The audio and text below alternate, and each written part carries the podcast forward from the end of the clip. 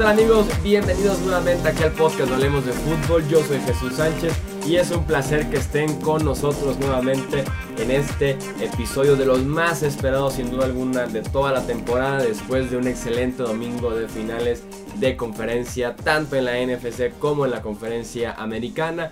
Por primera vez en la historia de la postemporada de la NFL, las dos finales se definieron en tiempo extra. No bastaron los 60 minutos de tiempo regular ni en la nacional ni en la americana. Requerimos ese tiempo extra y nos dieron sin duda alguna finales sumamente emocionantes, de muchísima competencia, de altísimo nivel.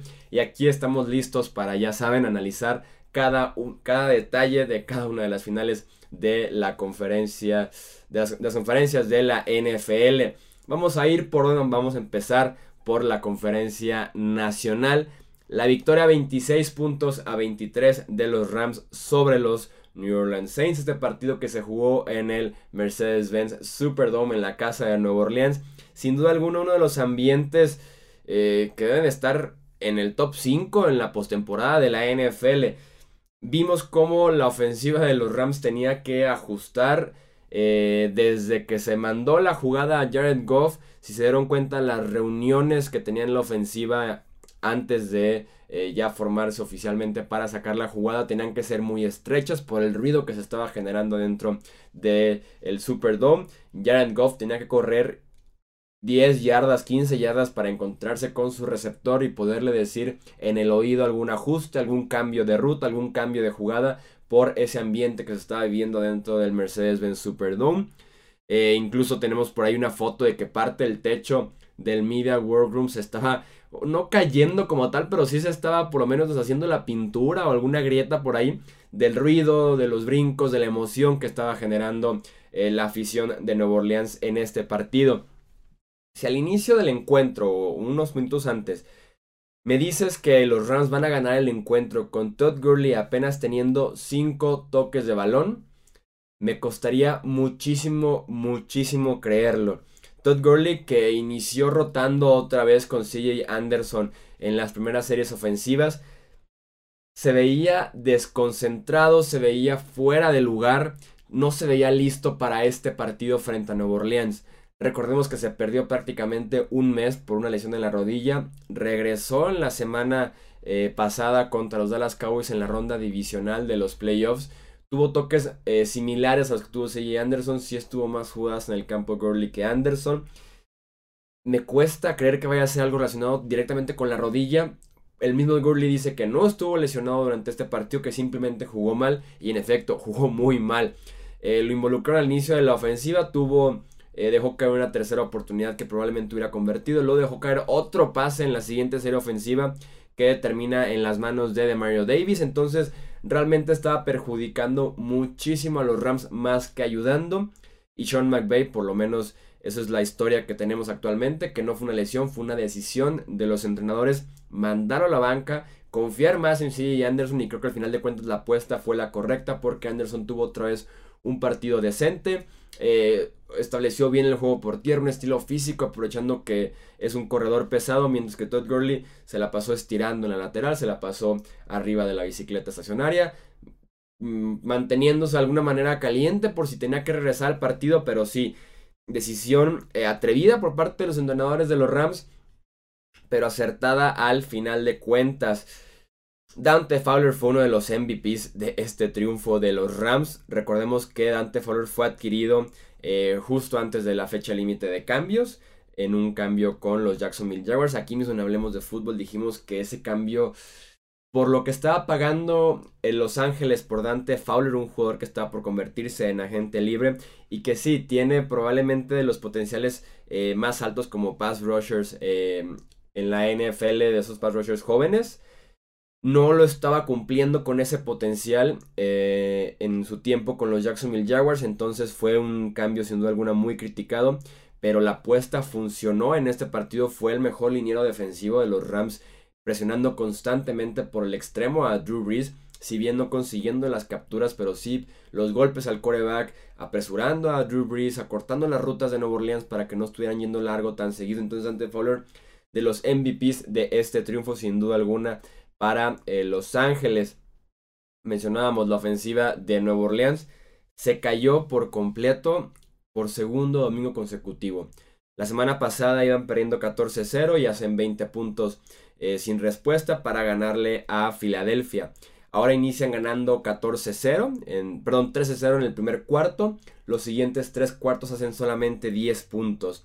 Eh, fueron 3 puntos en las últimas 4 series ofensivas de Nueva Orleans. O si lo quieres extender a las últimas 7 series ofensivas de Nueva Orleans, fueron solamente 10 puntos. O sea, desde el segundo cuarto en adelante. Creo que eh, vemos nuevamente que el nivel de Drew Brees no fue el mejor a partir de mediados de noviembre, todo diciembre y estos dos partidos de postemporada. Recordemos que Drew Brees estaba en la carrera directa por ser el MVP de la NFL por su inicio septiembre-octubre. En mi opinión se empieza a caer en noviembre, se cae por completo en diciembre y no se puede recuperar en esta postemporada eh, desde que cerró la semana 16 muy mal frente a los Panthers en el Monday Night Football. La semana 17 no la jugó contra Filadelfia, no fue tan efectivo. Y en este juego contra los Rams hubo varias decisiones malas, pero mi opinión con Drew Brees, o principalmente lo que yo le noto en sus últimos partidos, es que la ofensiva sigue siendo vertical o le sigue exigiendo esos pases de 30, 40 yardas y ya no tiene el brazo para poderlos hacer, ya tiene 40 años. Se notó, por ejemplo, en una jugada larga que tenía Ted Ginn totalmente libre para buscar el touchdown, se queda corto, si bien el pase se completa porque Ted Ginn regresa por el balón, el pase se quedó corto, obligó a Ted Ginn a pararse, a que los Rams lo taclearan justo antes de la zona de anotación. Y unas jugadas después es la polémica por parte de los referees que vamos a eh, tocar más adelante. Ahora sí que primero quiero hablar de lo que fue el partido, de lo que fue lo deportivo, antes de poder eh, platicar de lo que fue la polémica que generaron los referees para poderle dar su lugar a los Rams que ganaron el partido y a los Saints poder encontrar razones o por ahí señalar jugadores, señalar situaciones específicas por las que los llevaron a perder el partido y a estar pidiendo sobre la hora un error eh, flagrante, sí, de los referees. Eh, mencionaba al inicio de esta presentación del partido 57 yardas el gol de campo de Greg Sullivan en tiempo extra para ganar el partido. Es una de las uno de los mejores goles de campo en la historia de la NFL. Es la más larga para ganar un juego de playoffs eh, en la historia de la NFL e incluso le sobraron como unas fácilmente 10 yardas. El récord de la NFL es de 64 yardas. Se realizó en Denver, al igual que el de 63 yardas. En esta ocasión estamos hablando de un domo, que obviamente es una situación favorable para el pateador. 57 yardas para Greg del ex Surling y mandar a los Rams al eh, Supertazón.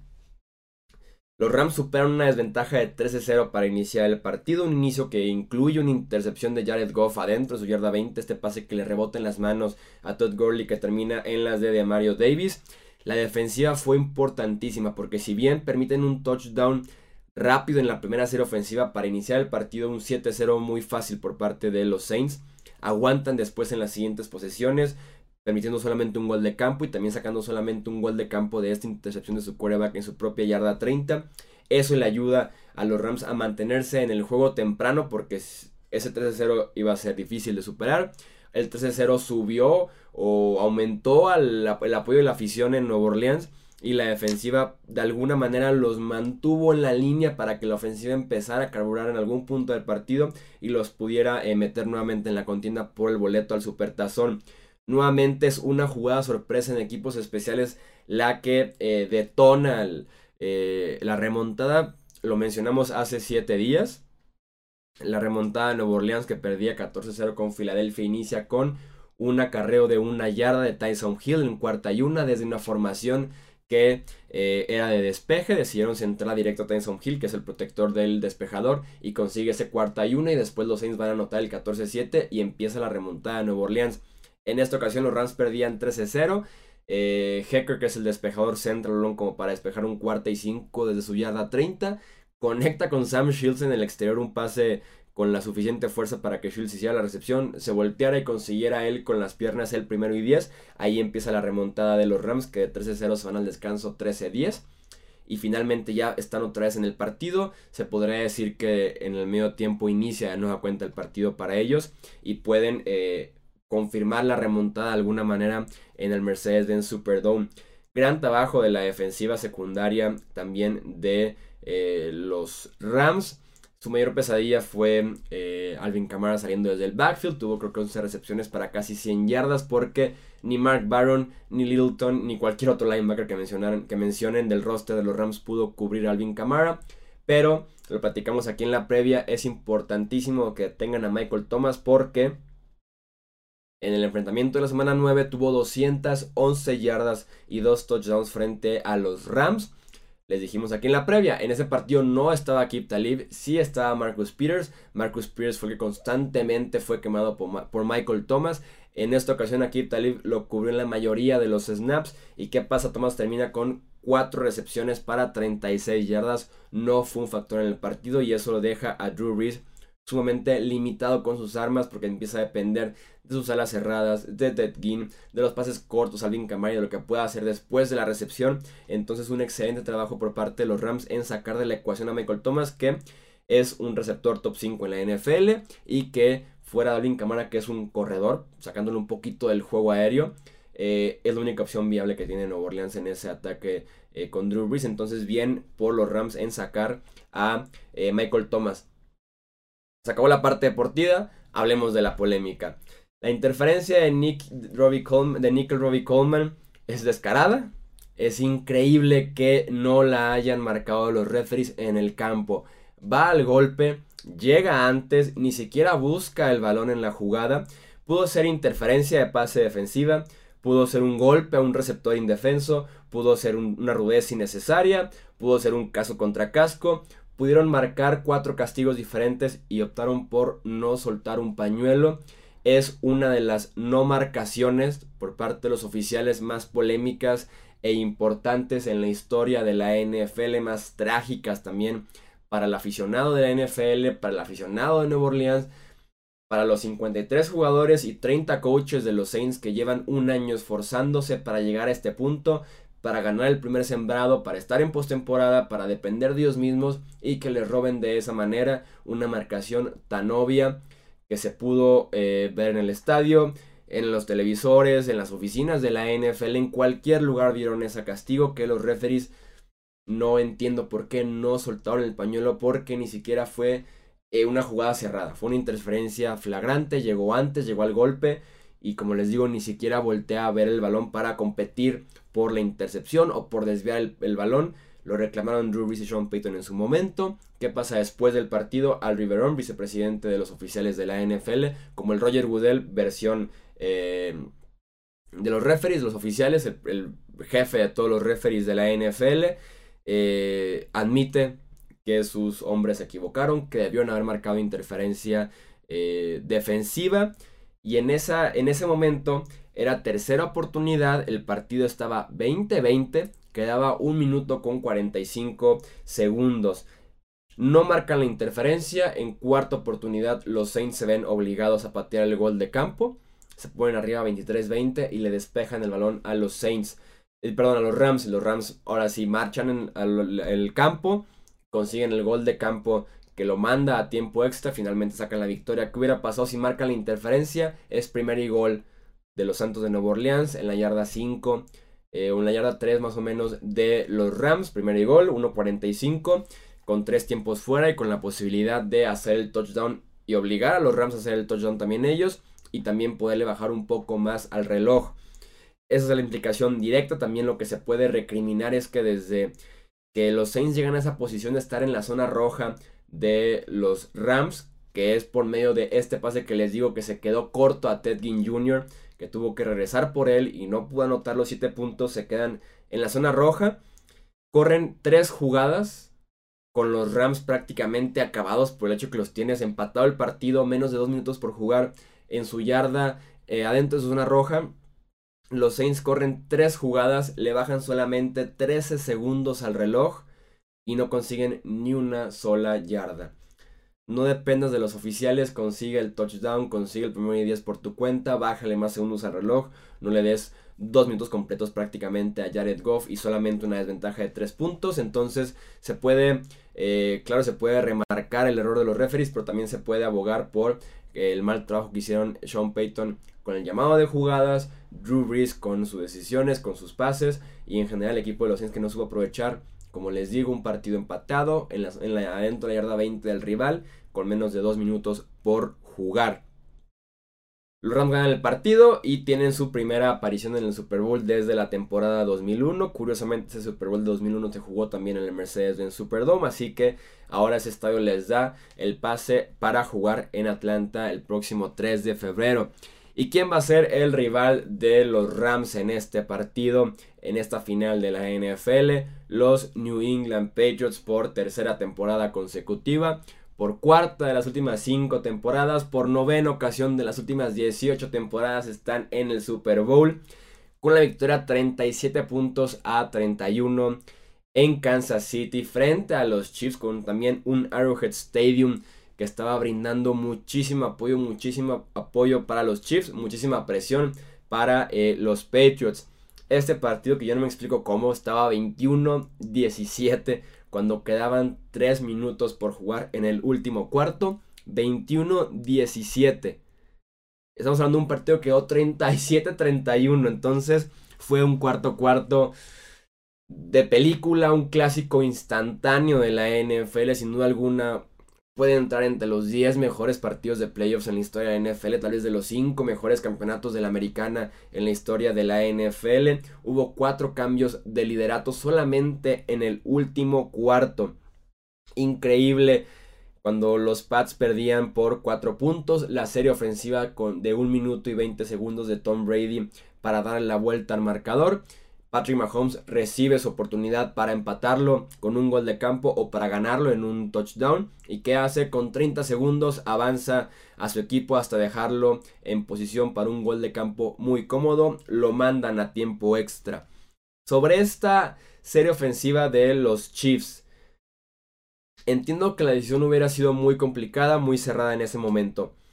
Quedaban 17 segundos y los Chiefs ya estaban en posición de gol de campo. Eh, Patrick Mahomes va a la zona de anotación una vez, decide volar la zona de anotación para evitar una intercepción, algún error que les quite esa posibilidad de patear el gol de campo. De 17 segundos, el reloj queda en 11 segundos. Teniendo la magia de Patrick Mahomes, teniendo a Tariq Hill, teniendo a Sammy Watkins, que es un receptor alto, teniendo a Travis Kelsey, que es un receptor, un tight perdón, alto, dominante, físico, me hubiera gustado a mí que Andy Reid mandara un pase más a la zona de anotación. Con 11 segundos desde la yarda 20 de Nueva Inglaterra, te alcanza para sacar una jugada más. Una jugada más. Y además tenías la referencia de que la jugada anterior te quitó 6 segundos. Entiendo el por qué patear de una vez el gol de campo y asegurar el empate.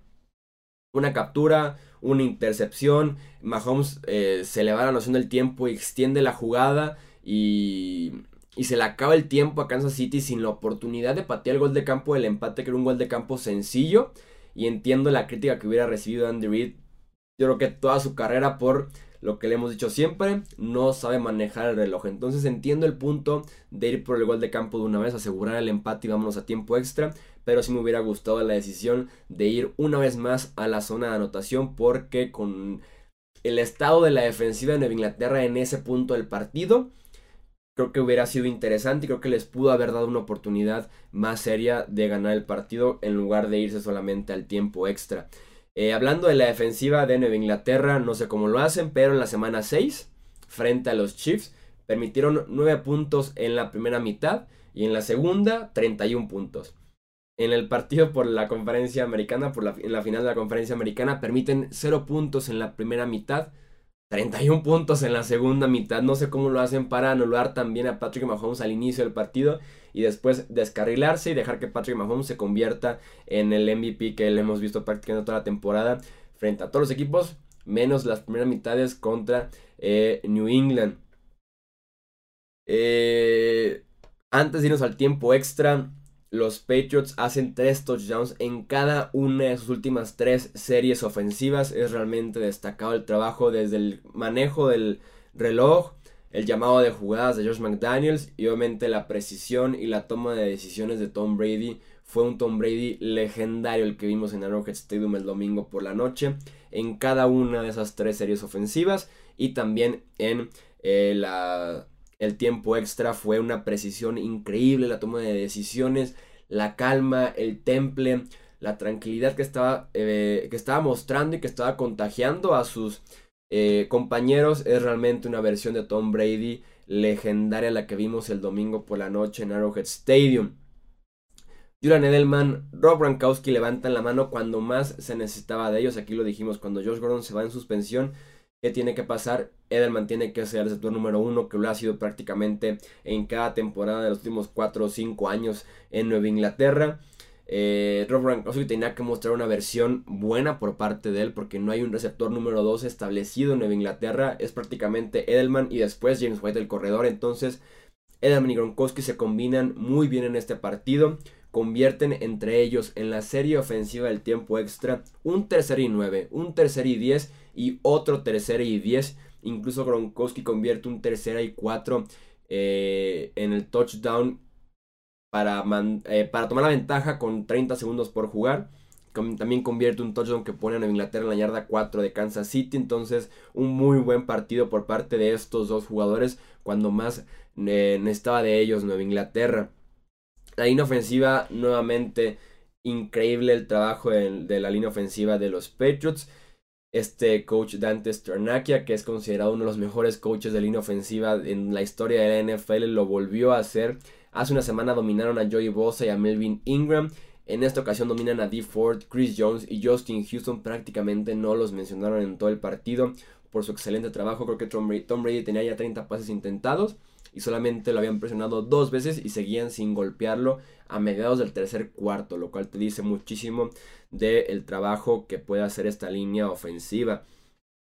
Jugada clave muy, muy, muy clave que si yo fuera aficionado de los Chiefs no podría dormir prácticamente en todo el año.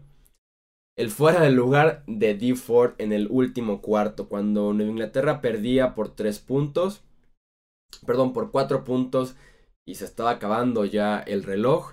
En una eh, tercera oportunidad decide ir Tom Brady corto con Rob Gronkowski. No iba a conseguir la primera oportunidad a menos que rompiera dos tacleos por lo menos. El balón se levanta las manos y termina en las manos del defensivo de los Chiefs con menos de un minuto por jugar. Nueva Inglaterra todavía con sus tres tiempos fuera como para detener a los Chiefs y recibir el balón de regreso. Pero prácticamente, y todos lo sabemos, era el partido. ¿Y qué pasa? Marcan un fuera de lugar por parte de D. Ford y ni siquiera porque se adelantó en el snap, porque brincó antes. Fue porque se alineó mal. Desde un inicio que llegó a la línea de golpeo, midió el balón y se puso en su posición para de pass rusher para ir hacia el coreback, se alineó mal, o sea, el referee y se ve en la repetición en cuanto está parado en la línea, el juez de línea ve que D. Ford está sobre la línea de golpeo, se agarra automáticamente el pañuelo y solo está esperando que la jugada inicie para poder soltar a D. Ford el pañuelo, evita esa intercepción de Kansas City que prácticamente se lleva el boleto a Super Bowl 53 para los Chiefs sigue avanzando Tom Brady y la ofensiva de Nueva Inglaterra y consiguen este eh, touchdown. El trío de corredores de Nueva Inglaterra vuelve a ser clave. James White tuvo 10 toques, 72 yardas. Rex Burger tuvo 2 touchdowns, sobre todo corriendo muy bien en el último cuarto. Sonny Michel tocó el balón 29 veces, récord personal para él, para 113 yardas y también 2 touchdowns. Entonces, clave, clave, clave otra vez el trío de corredores de Nueva Inglaterra. Platiquemos de Patrick Mahomes. ¿Qué partidazo dio Patrick Mahomes? Probablemente se va a perder obviamente en el hype tanto del campeonato de la NFC y, este error de los referees como en lo que hizo Tom Brady en el último cuarto y lo que hizo también en tiempo extra. Pero Patrick Mahomes vivió su primer gran momento de postemporada. Su equipo perdía por 3 puntos, tenía, tenía, el balón en la yarda número 30 de su propio terreno, 40 segundos en el reloj solamente y en 30 segundos pone a su equipo en posición de gol de campo con dos excelentes pases por parte de Patrick Mahomes para que eh, pueda, pueda empatar el partido su pateador. Triste que el MVP de la NFL no reciba el balón en el tiempo extra que define el campeonato de la conferencia, que define quién juega el Super Bowl, pero así son las reglas del tiempo extra en la NFL. Hay mucha molestia, eh, o que por lo menos se ha eh, reanudado el debate del tiempo extra en la NFL, si debería cambiar su formato, yo les pongo esto de manera muy sencilla. Sí es triste que eh, Matt Ryan, que fue el MVP de la temporada 2016, no tocar el balón en el Super Bowl 51 cuando Nueva Inglaterra gana el tiempo extra. Es triste que tampoco toque el balón Patrick Mahomes, que es el MVP de la temporada 2018, que va a ser el MVP de la temporada 2018. En el tiempo extra que también Nueva Inglaterra lo gane. Pero la, jugar defensiva es el 50% de este deporte. Y tu defensiva tiene que tener al rival, tiene que limitarle un gol de campo para que tú ahora sí puedas definir el partido, puedas ganarlo. Si tuviste la mala suerte del volado, ni modo, pero la defensiva también juega un papel importante en este escenario, en este deporte. Y los Chiefs simplemente se cayeron a la defensiva. Esa, defensiva 31 demostró por qué, era la, defensiva 31 en la NFL, cuando que jugaban mejor en casa. No pudieron detener eh, a Tom Brady y compañía. Esos 20 puntos que les hicieron en los últimos 4 minutos del último cuarto y en la primera serie eh, ofensiva del tiempo extra fueron 20 puntos. Bob Sutton, que es el coordinador defensivo, muchos están pidiendo que ya se vaya porque esta defensiva fue muy mala, no tenía tanto talento en la defensiva secundaria, pero sin duda alguna su eh, actuación en los últimos minutos de la final de la conferencia americana dejó muchísimo a desear. Eso nos deja entonces Rams versus Patriots en el Super Bowl 53 el próximo 3 de febrero desde el Mercedes-Benz Stadium, casa de los Falcons en Atlanta, Georgia. Va a ser un excelente partido. Tendremos dos semanas para analizar el enfrentamiento, para platicar de lo que va a ser las historias del Super Bowl, la narrativa de lo que nos puede ofrecer este partido. Obviamente, esos equipos ya se vieron las caras en el Super Bowl después de la temporada 2001 que gana Nueva Inglaterra y que es el primer Super Bowl en la carrera de Tom Brady que lo pierde Kurt Warner, Marshall Falk y ese excelente equipo que tenían los Rams que fueron sorprendidos por el underdog que en esa ocasión era un quarterback joven y que apenas está en su segunda temporada con los Patriots. Van a ser dos semanas sumamente interesantes y aquí no hablemos de fútbol tendremos muchísimo, pero muchísimo contenido generado desde aquí y a partir de la próxima semana generado directamente desde Atlanta, Georgia, el sitio del Super Bowl. Así que manténganse muy pero muy al pendiente del Facebook, el Twitter y el Instagram de Hablemos de Fútbol hablemos de fútbol.com, el YouTube también de Hablemos de Fútbol y obviamente este podcast que lo estaremos haciendo desde Atlanta. Yo soy Jesús Sánchez, muchas gracias nuevamente por acompañarnos en este episodio analizando las finales de conferencia. Los leemos ahora ustedes en los comentarios. Muchas gracias nuevamente y nos escuchamos en el próximo episodio. Hasta luego.